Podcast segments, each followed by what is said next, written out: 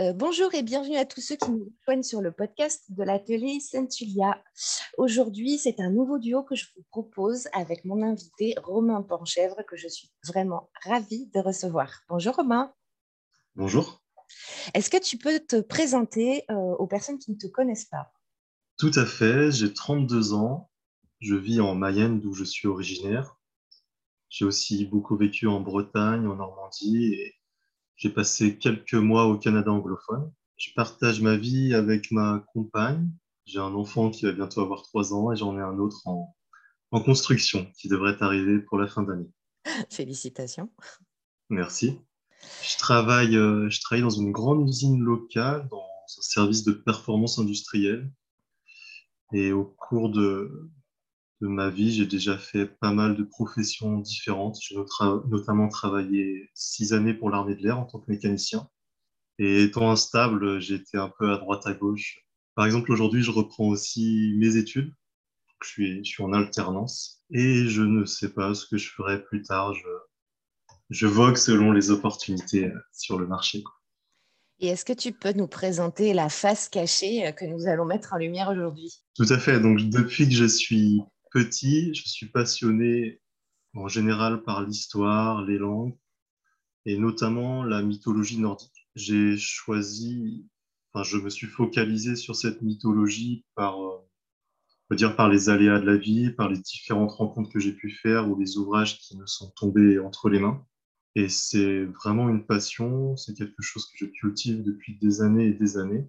Il y a environ cinq ans, j'ai décidé d'entamer une traduction pour plusieurs raisons, notamment une recherche spirituelle, parce que celle qui existait en version francophone ne me convenait pas. Je trouvais qu'il manquait quelque chose euh, comme de la fluidité ou qu'il fallait renouveler pour s'adapter au public d'aujourd'hui. Alors justement, parmi les, les traductions que tu as déjà réalisées, euh, tu t'es beaucoup focalisé sur l'EDA poétique. Euh, tu en as déjà traduit plusieurs. Est-ce que tu peux expliquer aux personnes qui nous écoutent pourquoi le choix de ces œuvres-là? Pourquoi pas plutôt l'EDA de Snorri, par exemple, ou des sagas? Et pourquoi euh, tu as choisi, parce que pour ceux qui ne te connaissent pas, tu es donc traducteur euh, pour la maison d'édition C'est ta publication. Et jusqu'à présent, c'était des petits livres. Alors, ce qui est hyper pratique, d'ailleurs, je recommande vraiment euh, aux personnes qui nous écoutent, c'est des petits livres où qui reprennent EDA par EDA, poème par poème de l'EDA poétique. Est-ce que tu peux expliquer aux, aux gens qui nous écoutent pourquoi le choix de ces œuvres-là en priorité? Eh bien, je dirais que la première œuvre que j'ai traduite est le poème Avamal, qui est un recueil de maximes, vraiment de, petits textes courts, de, de conseils que j'ai trouvé intéressants, qui a percuté mon esprit parce que ce sont des choses qui peuvent être adaptées à notre époque, alors que c'est un texte qui a plusieurs milliers d'années. Et c'est la, la, traduction, c'est par cette traduction que j'ai commencé, puisque vraiment quand je voyais ce qui avait été fait sur ce poème, sur les traductions que j'avais déjà en main dans, les livres que j'avais, ça me parlait et je trouvais qu'il y avait quelque chose à, creuser dessus. Et j'ai commencé par travailler sur, sur ce poème, vraiment pour moi-même, pour me faire un, petit recueil personnel que je pourrais emporter partout, d'où le petit format du livre. Oui, d'ailleurs, je, fais une petite parenthèse euh, pour ceux à qui on parle chinois euh, en parlant de la VAMAL. Je vous renvoie vers l'un des premiers podcasts de la chaîne euh, qui se consacre à la VAMAL justement et à la traduction de romain en plus. je, vous renvoie vers ce podcast-là où là, ben, on vous explique de manière un peu plus approfondie et plus longue ce que c'est exactement la, que la VAMAL et pourquoi il est intéressant de le lire. Je t'en prie, Romain, pardon. Tout à fait. Mais tu as raison de préciser. Ce qui, peut paraître, ce qui peut paraître logique pour nous ne l'est pas forcément pour tout le monde. Et c'est aussi un podcast pour présenter tout ce pan de l'histoire. Exactement.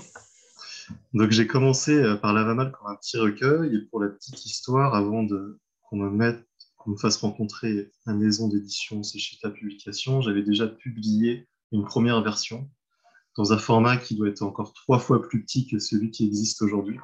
C'est possible ça hein. C'est possible, Et il m'en reste, ça, il m'en reste pour ceux qui sont intéressés. Bon, c'est la première version, c'est vrai qu'il y, y, a quelques coquilles, euh, des fautes euh, qu'on ne retrouve plus aujourd'hui. Et euh, c'était intéressant parce que c'était déjà le début d'une histoire qui allait continuer plus tard avec la maison d'édition. Et quand ma compagne a vu ce que je faisais, elle m'a motivé pour que je prenne contact avec une maison d'édition et que j'aille plus loin. Euh, ce que j'ai fait avec des amis, j'ai un peu recherché quelle, maison d'édition pouvait correspondre le mieux avec mon thème, qui, on peut dire, est assez particulier, qui touche une petite communauté. Et c'est là où on m'a mis en contact avec euh, Fred McCarthy de la maison d'édition C'est chez ta publication, qui tout de suite a accroché sur le texte, puisqu'il a une collection païenne qui met en avant ce genre d'ouvrage. Comme il n'avait pas aucun poème de l'État poétique, c'était pour lui l'occasion de proposer ça à ses lecteurs. Et comme tu as commencé par la va mal, ça coulait de source pour toi de continuer par les poèmes euh, mythologiques de, de l'État poétique? Pour les personnes qui ne connaissent pas l'État poétique, je pense que la va mal est vraiment le premier texte par lequel commencer, puisque c'est un des plus simples à lire, à comprendre, et les strophes s'adaptent tout à fait à notre époque. Oui, je suis tout à fait d'accord avec toi. C'est d'ailleurs le premier que je recommande en plus. Oui, tout à fait c'est vraiment par celui-là qu'il faut commencer, puisque les autres poèmes sont tout aussi intéressants, mais s'il n'y a si on n'avait pas de passion pour la mythologie nordique, ça va être plus difficile à accrocher, à comprendre. Voilà, je pense qu'il faut vraiment commencer par la vanne. Et alors justement, par rapport aux difficultés qu'on peut rencontrer, en, tu, tu m'as fait une super entrée en matière, merci beaucoup. Est-ce que tu peux expliquer euh, les particularités de la langue en vieux norrois? Parce que c'est une langue qui est vraiment pas simple et qui n'est pas du tout facile à traduire. Est-ce que tu peux expliquer pourquoi? J'aime pas trop dire ça, mais c'est une langue euh, qu'on dit morte. J'aime pas dire ça parce qu'en fait, on travaille encore avec cette langue, même si elle est probablement plus parlée. Peut-être qu'il y a une île euh, dans l'Atlantique Nord où il y a encore des locuteurs, mais je ne pense pas. Et c'est quelque chose, donc c'est la principale difficulté, hein, c'est qu'on n'a plus de, de véritables locuteurs. Et il faut travailler avec des, de mon point de vue, avec des langues qui existent encore, comme l'islandais, voire le vieil islandais qui là vraiment très, très très proche du vieux norrois. Et le vieux norrois a pour particularité, si je ne prends qu'un exemple parce qu'il y en a plein, euh, d'avoir des, lettres qui n'existent plus chez nous, à part dans la langue islandaise. Et à savoir qu'en plus, les prononciations ont forcément évolué avec le temps. Pour m'aider, j'utilise euh, plusieurs dictionnaires de traduction euh, français vieux-norrois, anglais vieux-norrois, puisque je maîtrise aussi euh, l'anglais, ce qui me permet de me donner une plus grande ouverture sur un accès au dictionnaire. Et je travaille aussi avec des dictionnaires en français, vieil islandais, en fait, tout ce qui peut se rapprocher le plus possible du vieux-norrois. Alors justement, je voulais que tu nous parles un petit peu de, bah, tu as commencé là à en parler, de, des méthodes de traduction que tu utilises et puis aussi quelque chose qui est très important et moi quelque chose qui à titre personnel m'a beaucoup plu dans tes ouvrages, c'était parti pris de traduction pour rendre la compréhension du texte la plus fluide et la plus euh, parlante possible, parce que c'est vrai que c'est une langue et un style de poésie aussi qui est très éloigné de ce qu'on a l'habitude de connaître nous en tant que francophones, euh, sans pour autant les dénaturer. Est-ce que tu peux nous parler un petit peu de tout ça? Tout à fait. La, méthode que j'utilise est la suivante. Dans un premier temps, je traduis des strophes au mot à mot. C'est vraiment la première étape. Et ce qui n'est pas toujours facile, puisque ce que je n'ai pas dit euh, précédemment sur ta dernière question, c'est dans le vieux norrois, enfin dans, les poèmes qui sont matérialisés en vieux norrois, il y a énormément de, métaphores, de périphrases, de synonymes. Les synonymes qu'on appelle en vieux norrois 80, ou les, les kenning, qui sont les métaphores. Un exemple, on va retrouver souvent dans les poèmes Château du ciel, qui est une métaphore pour les nuages. Et ces poèmes sont truffés de, de métaphores comme ça. Ce qui, ce qui est très difficile pour nous, puisqu'il y a des milliers d'années qui nous séparent avec les personnes qui ont écrit, pas écrit, mais réalisé ces poèmes, puisque je pense qu'à la base, ils étaient euh, partagés à l'oral, et qu'ils ont ensuite été mis sur papier euh, par, par les chrétiens. Donc, je disais que la première étape, c'est la traduction au mot des strophes. Ensuite, je réalise euh, ce que je vais appeler la restructuration syntaxique pour donner sens euh, à cette première traduction. Et là, je vais m'inspirer des travaux énormes qu'ont réalisé euh, Régis Boyer pour la traduction francophone et aussi Jackson Crawford pour la traduction en anglais américain, qui a fait un, un superbe travail. Et je vais recroiser tout ça avec d'autres sources que je peux trouver sur Internet. Déjà, ce qui me, que je trouve assez intéressant, parfois choquant, c'est de voir la différence qu'il y a dans les traductions entre les différents, par exemple entre Régis Boyer et Jackson Crawford, il y a des strophes où ils donnent un sens complètement différent. Et c'est là où on part dans, dans beaucoup de subjectivité, ce qui n'est pas totalement euh, déconnant dans le sens où certaines strophes euh, sont incomplètes à cause des aléas du temps, parce qu'on n'a pas pu récupérer les textes en entier, parce que certains n'ont pas été écrits. Et c'est vrai que parfois, le traducteur doit partir dans la subjectivité et se raccrocher, on va dire, au fil de l'histoire pour essayer de, de trouver qu'est-ce qui fait le plus sens à la traduction. Ouais, ça c'est presque euh, libre à l'appréciation de chacun au final. Non, tout à fait. C'est pour ça que certains disent que c'est une sorte de trahison du texte, mais c'est aussi pour éviter de faire des, des, trous dans le texte et de pouvoir avoir quelque chose de cohérent qui se rapproche le plus, le plus possible de la traduction originale. Mais je pense que dans tous les cas, il y en aura toujours et, on ne retrouvera jamais euh, dire la traduction exacte. Il ne peut d'ailleurs y avoir de traduction exacte puisque l'état poétique est truffé de métaphores, de synonymes et autres. Donc il faudrait, pour vraiment comprendre le texte dans son intégralité, il faudrait parler encore le vieux norrois. Et puis, il faudrait avoir les textes en entier, parce que quand tu as des trous et que c'était une tradition orale qui s'est perdue depuis des siècles et des siècles, et que plus personne n'a en mémoire le poème originel, bah, personne peut se, targuer, ou enfin sans dire, de dire euh, bah, moi je mhm. sais, moi je sais ce qui avait marqué. Bah, non, personne ne sait en fait. Donc euh, chacun y va de sa supposition, de ses études, de sa documentation, pour se dire, comme tu disais, bah, là il y a un trou, peut-être que ça, ça pourrait correspondre, ou ça, ça pourrait correspondre. Tout à fait. Sans compter le fait qu'il y a sûrement eu des incorporations, des incrémentations de textes d'influence chrétienne ce qui fait sens puisque ces poèmes ont été mis sur papier par des prêtres chrétiens.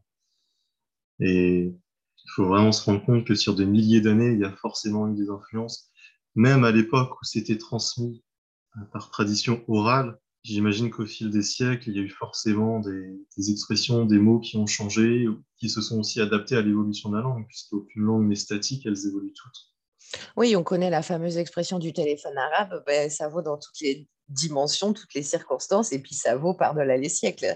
Ce qui est raconté du bouche à oreille en tradition orale, euh, à partir du moment où c'est une histoire en plus, chacun la compte euh, en, rajoutant des petits détails euh, qui, sur le moment, peut-être lui semblent très légers et ne rien changer au texte, mais au fur et à mesure, ça te transforme complètement un texte de son original.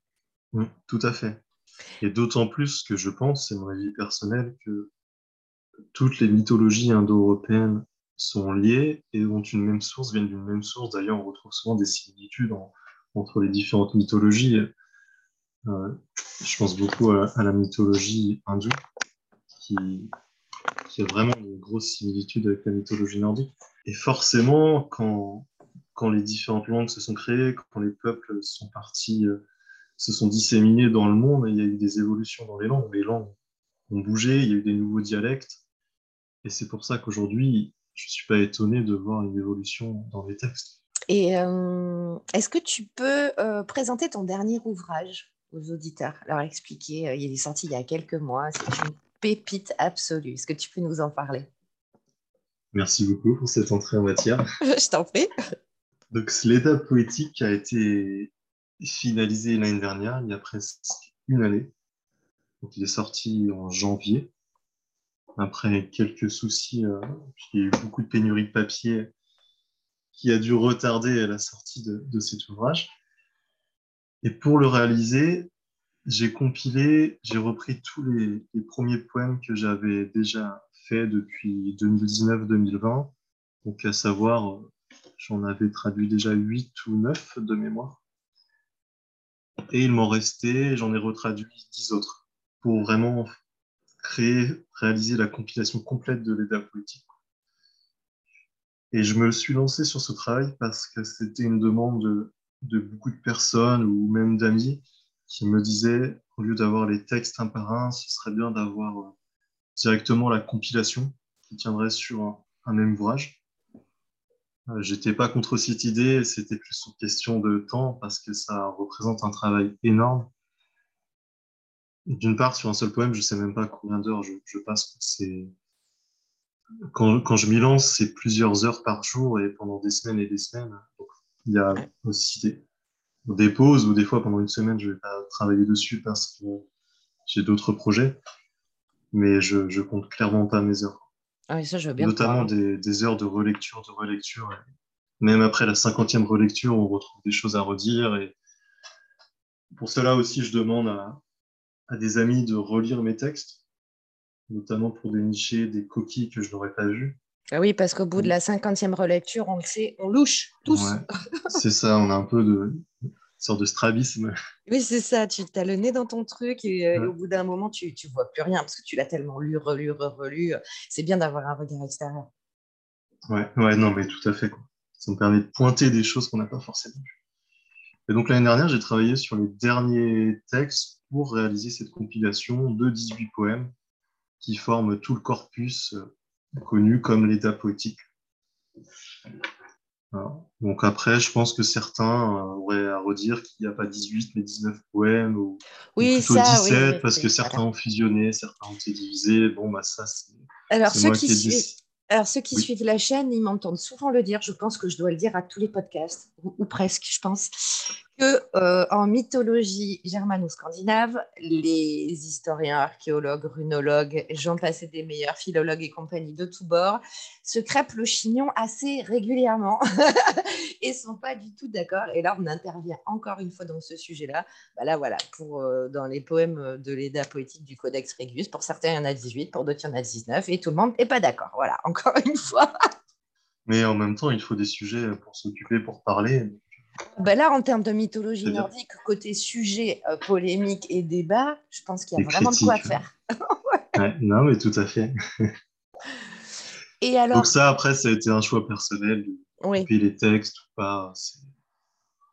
Il n'y a bah pas d'idée sous-jacente derrière, c'est aussi un côté pratique. Et d'une part, le but de cet état poétique, c'est une première entrée en matière, c'est une compréhension oui, puis c'est un parti pris. Hein. Toi, en tant qu'auteur-traducteur, voilà, tu fais tes propres choix aussi euh, qui te paraissent les meilleurs et c'est très bien, c'est très bien comme ça. Mmh, tout à fait. Quoi. Mais maintenant, je suis très ouvert aussi aux critiques et je dirais que c'est ce qui me permet de me faire avancer aussi dans mon travail.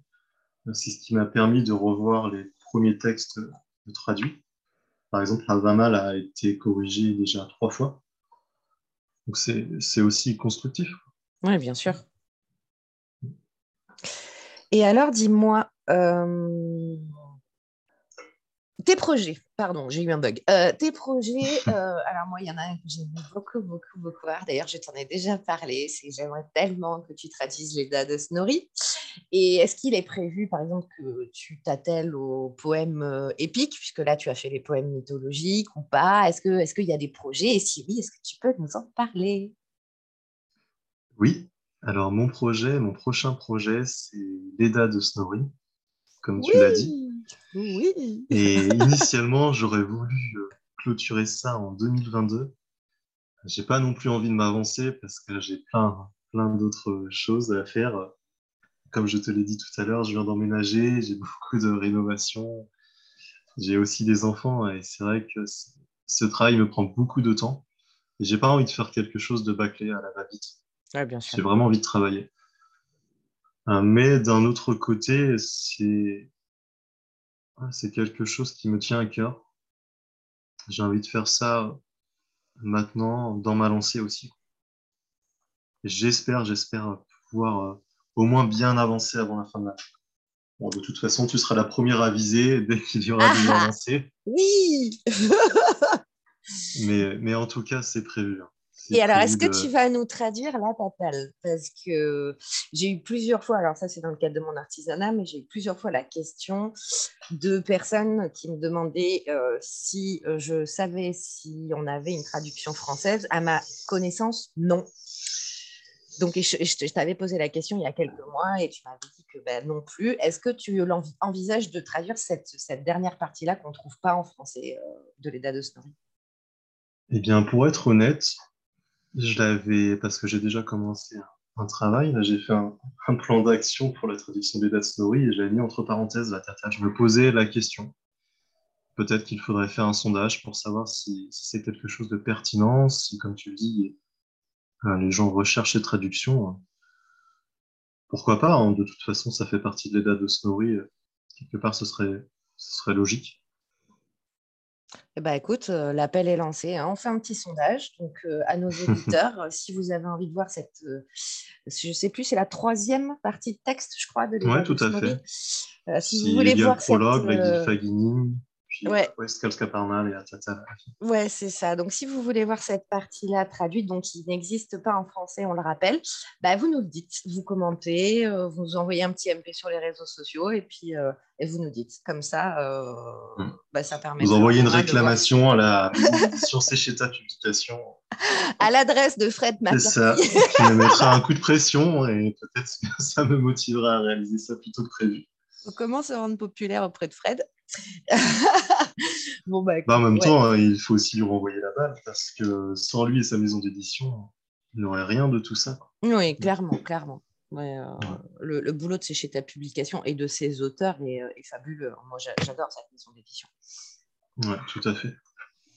D'ailleurs, on pourrait faire une petite parenthèse puisqu'il y a une petite polémique sur le prix des ouvrages, notamment le dernier. Ah bon? J'ai même pas, j'ai pas Il y vu a ça. 52 ou 55 euros.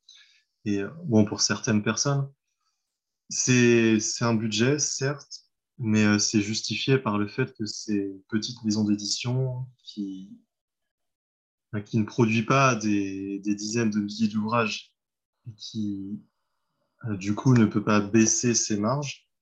Et c'est la raison pour laquelle on va retrouver des ouvrages qui sont plus chers que d'autres, que des ouvrages qu'on trouverait chez des plus grands libraires. Oui, sans compter qu'il faut vraiment, alors là, du coup, j'en appelle à la tolérance et à la compréhension des, des personnes qui nous écoutent.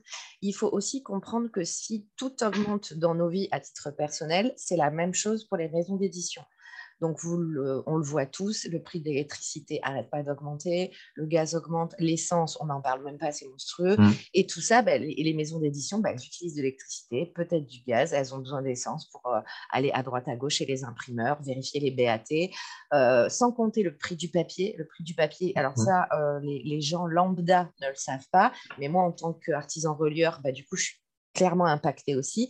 Le papier a augmenté. Outre la pénurie euh, qui a provoqué euh, cette augmentation, le papier a augmenté et il va encore augmenter. Moi, j'ai à titre personnel plusieurs de mes fournisseurs de papier que j'utilise euh, dans les livres que je relis quand ce sont des livres vierges qui m'ont prévenu, attention, il va y avoir une pénurie pour les papiers spéciaux de tel style et de tel style. Donc, si tu en veux, commande maintenant. Et attention, on te prévient, le papier va encore augmenter. On ne sait pas de combien, mais ça va encore augmenter. Donc, il y a aussi toutes ces charges-là qui ne cessent d'augmenter et que les éditeurs doivent bien intégrer dans leur prix. Et quand ce sont effectivement des petites maisons d'édition françaises, bah ouais, l'ouvrage est un peu plus cher, mais vous soutenez vraiment, c'est comme si vous souteniez le petit maraîcher local, soutenir une petite maison euh, d'édition française. Donc oui, c'est un peu plus cher, ça va vous demander euh, deux mois d'économie ou trois mois d'économie plutôt que de l'acheter tout de suite, mais vous allez faire travailler euh, des plus petites maisons d'édition et vous allez permettre aussi à des auteurs bah, de, de- de gagner un peu plus d'argent sur un travail qui leur a demandé euh, des centaines, voire des milliers d'heures. Et j'imagine que les incendies de forêt ne vont pas arranger ça? Euh, non, clairement pas, non. Parce Mm. que on- les, les, euh, alors du coup étant clair, étant directement impacté, là j'ai eu quelques infos là-dessus, mais euh, les, les cendres peuvent a priori être récupérées pour faire certaines choses, les souches brûlées et les cendres, mais pas du papier. D'accord. Donc, euh, donc, euh, donc oui, effectivement, là, les hectares et les hectares de pain brûlé, euh, Mm. bah, c'est sûr que là aussi, ça va pas aider, quoi. Même s'il y a aussi beaucoup d'importations pour la pâte à papier. Et, mais en tout cas, je suis vraiment conscient hein, que c'est un budget, un investissement. Mais aujourd'hui, personne ne se fait vraiment de l'argent dessus, puisque, comme tu le disais, il faut diviser ce prix avec toutes les parties prenantes qui entrent dans la fabrication de l'ouvrage, que ce soit l'imprimeur, le transporteur, l'État aussi, qui prend sa part dessus, Oui, bien sûr. l'éditeur, l'écrivain. Mais je pense que c'est une chance d'avoir des petites maisons d'édition comme ça et que quand on le peut, il faut les, les supporter. Oui, tout à Parce- fait, parce que final, sans, sans ce genre de petite, sans ce genre de maison d'édition, on ne pourrait pas sortir des ouvrages comme ça. oui, Je pense que ce c'est serait ça. très difficile d'aller voir des, des plus grosses maisons parce que il n'y aurait pas un intérêt financier pour, ces, pour des plus grandes maisons à sortir ce genre d'ouvrage puisque le public ne serait pas assez important. Oui, oui, c'est vraiment, c'est vraiment des sujets de niche. Et les petites maisons d'édition comme Secheta, c'est à considérer de la même manière que les petits artisans. Vous avez envie de promouvoir un artisan, mais c'est plus cher parce que c'est du travail artisanal, qu'il y a des matières premières de qualité, euh, etc., que c'est un artisan qui travaille tout seul et qui a des charges. Bah, vous allez mettre un peu de côté, vous allez faire un effort parce que vous avez envie de faire travailler ce petit artisan-là. Bah, la maison d'édition, euh, les petites maisons d'édition françaises comme Secheta ou comme les éditions du Monolithe aussi qui sont dans un, dans un style différent, c'est la même chose en fait. Soutenir, acheter des livres chez ces maisons d'édition-là, c'est comme si vous souteniez le petit artisan du coin pour lui permettre de continuer à vivre. Tout à fait. Bon, bah, écoute, en tout cas, Romain, merci infiniment d'avoir pris le temps de me répondre. C'était vraiment passionnant. Je suis hyper impatiente d'avoir ton Eda de story entre les mains. J'imagine. non, tu peux pas imaginer. non, non, je suis vraiment ravie que tu sois attelé à ce projet-là. Et puis, donc, on rappelle hein, que pour ceux qui ont envie de voir euh, la Tatale euh, traduit, je ne sais pas si je prononce correctement d'ailleurs, enfin bon, vous aurez compris, je pense. Euh, n'hésitez pas à nous le dire en commentaire ou, à envoyer un petit MP et puis je transmettrai à Romain. Oui, et j'ai envie de rajouter quelque chose. Oui, rajoute. Puisque tout à l'heure, tu me parlais de projet, il y a quelque chose qui me tient vraiment à cœur, que j'ai hâte d'entamer c'est de réaliser un ouvrage sur ma compréhension de tous ces poèmes qui peuvent paraître euh, étranges pour tout un chacun, puisque je remarque que euh, les personnes qui lisent ces poèmes le prennent souvent au premier degré. Or, les, comme tu t'en doutes, euh, tous ces personnages qui sortent des poèmes ne sont pas du Marvel. Ah oui, ça. C'est mon point de vue personnel, mais je je pense que vraiment tous ces textes sont truffés de codes, comme je disais tout à l'heure, de métaphores, de périphrases. Et j'aimerais commencer à, travailler là-dessus pour donner mes points de vue. Et à ce titre, j'ai eu la chance de pouvoir dialoguer, discuter avec des Islandais, certains qui travaillent dans des universités en, Islande et, qui recherchent, euh, qui font du travail d'exégèse sur les textes de l'EDA qui sont vraiment intéressants. Et ce serait un projet de pouvoir proposer ça aux francophones dans un ouvrage, de, donner mes idées. Alors c'est très personnel, c'est très subjectif, mais ça peut donner des pistes. Et ce qui serait intéressant, c'est que derrière, certains les reprennent pour aller encore plus loin, plus loin, plus loin. Parce que je pense qu'il y a différents niveaux de lecture sur les textes. Ah ouais, je vais donner, très intéressant. Je vais donner un, exemple parmi des, des centaines d'autres que j'ai déjà notés. Je pense que Odin est une métaphore pour la conscience, la conscience humaine. Et si vous remplacez ça dans le texte, lorsque vous lisez Odin, vous le remplacez par conscience, ça va vous emmener à vraiment un autre niveau de lecture très intéressant. Euh, par exemple, euh, vis-à-vis de ça, Thor est souvent mis en, avant, que ce soit dans les Marvel ou dans les textes. Je pense que c'est un des, un des dieux, un des personnages les plus, les plus connus. Qui est Thor C'est le fils d'Odin et de Jörg, Jörg qui, est, qui est la métaphore de, la terre, de la matière, du matériel. Et donc pour un mystique, on pourrait se dire que Odin, la conscience, s'incarne dans, la matière pour donner Thor, qui est, qui est le surhumain, la représentation parfaite de l'homme. Ce qui donne vraiment des, idées intéressantes et, et je pense vraiment que tous les poèmes peuvent se travailler comme ça, en recherchant quel est le message caché derrière. C'est hyper intéressant. Je t'avoue que, alors, j'ai jamais envisagé les choses sous cet angle, euh, mais je trouve que je trouve que c'est très intéressant. C'est une façon de voir les choses qui est très intéressante. Je, vais te poser une petite question personnelle. Je ne te sens pas du tout obligé de répondre, mais je voulais savoir si tu pratiques l'ancienne religion païenne, si tu es croyant ou si c'est simplement, sans que ce soit péjoratif, de l'intérêt. Je dirais que c'est aucune des, propositions. C'est un peu tout. Comme je l'ai dit au début, euh, pour réaliser ce travail, il y a une recherche spirituelle. C'est ce qui me donne ma motivation et ma passion. Autrement, je n'y arriverais pas parce que c'est des centaines d'heures passées dessus. Et euh, je ne peux pas dire que je pratique la, religion nordique ou, ou, quoi que ce soit parce que je, pense qu'elle a été, on va dire, perdue, même si certains essayent de la reconstituer. Nous ne sommes plus à la même époque. Donc j'ai vu des choses euh, se faire, mais je trouve que c'est pas, ça me, ne me convient pas. Je trouve pas ça sérieux. Encore une fois, c'est un point de vue personnel. Chacun fait comme il veut, croit ce qu'il veut. Mais j'essaye de croiser ce que je trouve dans les mythologies nordiques avec d'autres mythologies ou courants spirituels pour vraiment en trouver euh, la vérité ou les vérités. Ouais, tu te positionnes plus comme un chercheur presque, euh, finalement. Ouais, c'est ça, mais mm. un chercheur avec quand même une vision spirituelle, avec beaucoup de respect. je ne suis pas non plus un type d'universitaire qui veut juste traduire et comprendre comment ça marche et dire voilà, à l'époque, ils ont fait comme ci, comme ça, un peu en les prenant de haut. Je pense qu'au contraire, les, personnes qui ont élaboré ça sont des gens extraordinaires qui ont réussi à cacher des messages. Et d'ailleurs, le fait que ces textes sont aujourd'hui repris par des Marvel ou comme des histoires extraordinaires, c'est ce qui a permis de les sauver, puisque euh, une théorie est de dire que les chrétiens les ont réécrits pour se moquer des païens, et ce qui en fait a permis de sauver les textes et probablement les, les messages codés à l'intérieur. Oui, c'est vrai qu'on on doit du très bon et du très mauvais aux fictions, que ce soit les Marvel ou Vikings aussi, la série qui est sortie sur euh, Netflix, dont nous ne faisons absolument pas la pub et que nous n'avons bien évidemment pas cité. Ça a apporté du très bon parce que ça a relancé un intérêt certain pour les anciens textes, pour les Eddas, pour les sagas, pour, alors un peu trop pour la période viking, mais bon, ça a quand même relancé un intérêt pour cette ancienne, ces anciennes traditions germano-scandinaves.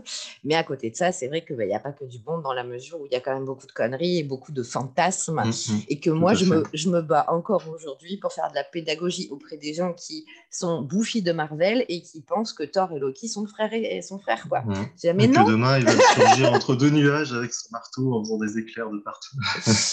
ah, bah ça encore, c'est encore une fois à l'appréciation de la spiritualité de chacun. Il y en a qui, dans chaque éclair, voient Thor. Bon, bah ça, c'est c'est chacun qui vit la chose comme il le souhaite. Mais après, il y a aussi un contexte mythologique euh, comme euh, Viking qui nous, qui nous a fait un grand gloubi-boulga de tout et n'importe quoi en termes d'histoire euh, et qui ont tout mélangé, bah, les Marvel, c'est pareil. Donc, donc, ça a apporté des bonnes choses parce que ça a lancé un regain d'intérêt pour ces mmh. peuples-là, pour ces mythologies-là, cette cosmogonie-là, et nous, on ne peut que s'en féliciter. Mais c'est vrai qu'à côté de ça, il y a beaucoup de rattrapage à faire après. et, ce qui, et ce qui est intéressant, c'est tu vois, toutes les images qui sont liées. Tu parles de Thor, tu parles d'éclair. Et comme je disais tout à l'heure, on imagine Thor dont le père est la conscience en haut dans le ciel et qui, par la mer, descend sur terre avec l'éclair. Et qui, souvent d'ailleurs, Thor est, est associé à, à de l'énergie, à beaucoup d'énergie, à l'électricité. Oui.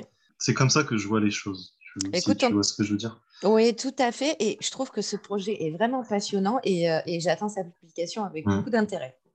Et ce sera un projet, euh, bien sûr, très subjectif.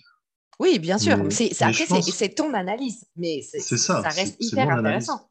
Mmh. C'est hyper intéressant. Que je recroise euh, parce que j'étudie beaucoup d'autres domaines, que ce soit dans les sciences ou dans d'autres courants spirituels. Et, et au bout d'un moment, tu te rends compte qu'elles mènent tous au même endroit tu elles permettent tous de te construire une morale, d'aller rechercher des vérités, d'aller savoir ce qu'il y a euh, après la mort ou, même avant. Et je pense que ce sont différents chemins qui mènent toujours au même endroit et c'est pour ça que tu vas retrouver des similitudes. Je je dis pas qu'il faut faire du syncrétisme, j'aime pas trop ça non plus. Quand tu commences à tout mélanger, ça devient, ça devient du, n'importe quoi. Mais tu peux recroiser euh, beaucoup de textes, plus que, plus que tu ne le penses.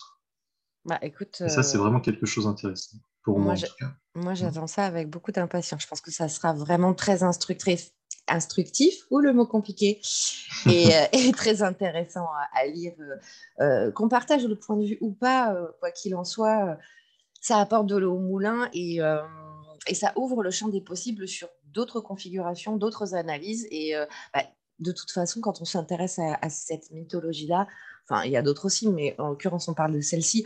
On le voit quand tu lis Boyer, quand tu lis Dumézil, quand tu lis Dillman, ils n'ont pas forcément du tout, d'ailleurs, du tout pour euh, une partie des écrits de Dumézil et Boyer, euh, ils ne voient pas du tout les choses de la même manière. Ils n'ont pas la même façon d'analyser les textes.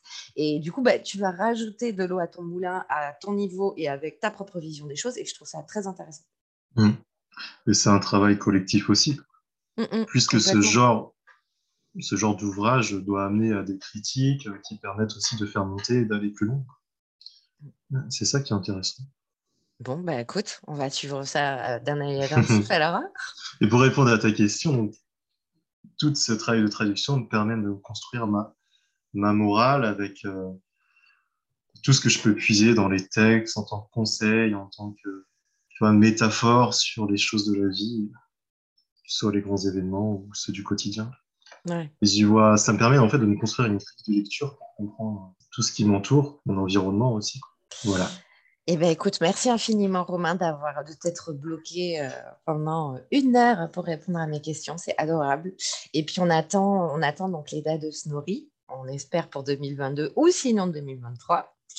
Et puis, et puis donc, ce, projet dont tu viens de nous parler qui est vraiment très intéressant. Merci infiniment et, euh, et à, très toi. Romain. À bientôt, Julia. À bientôt.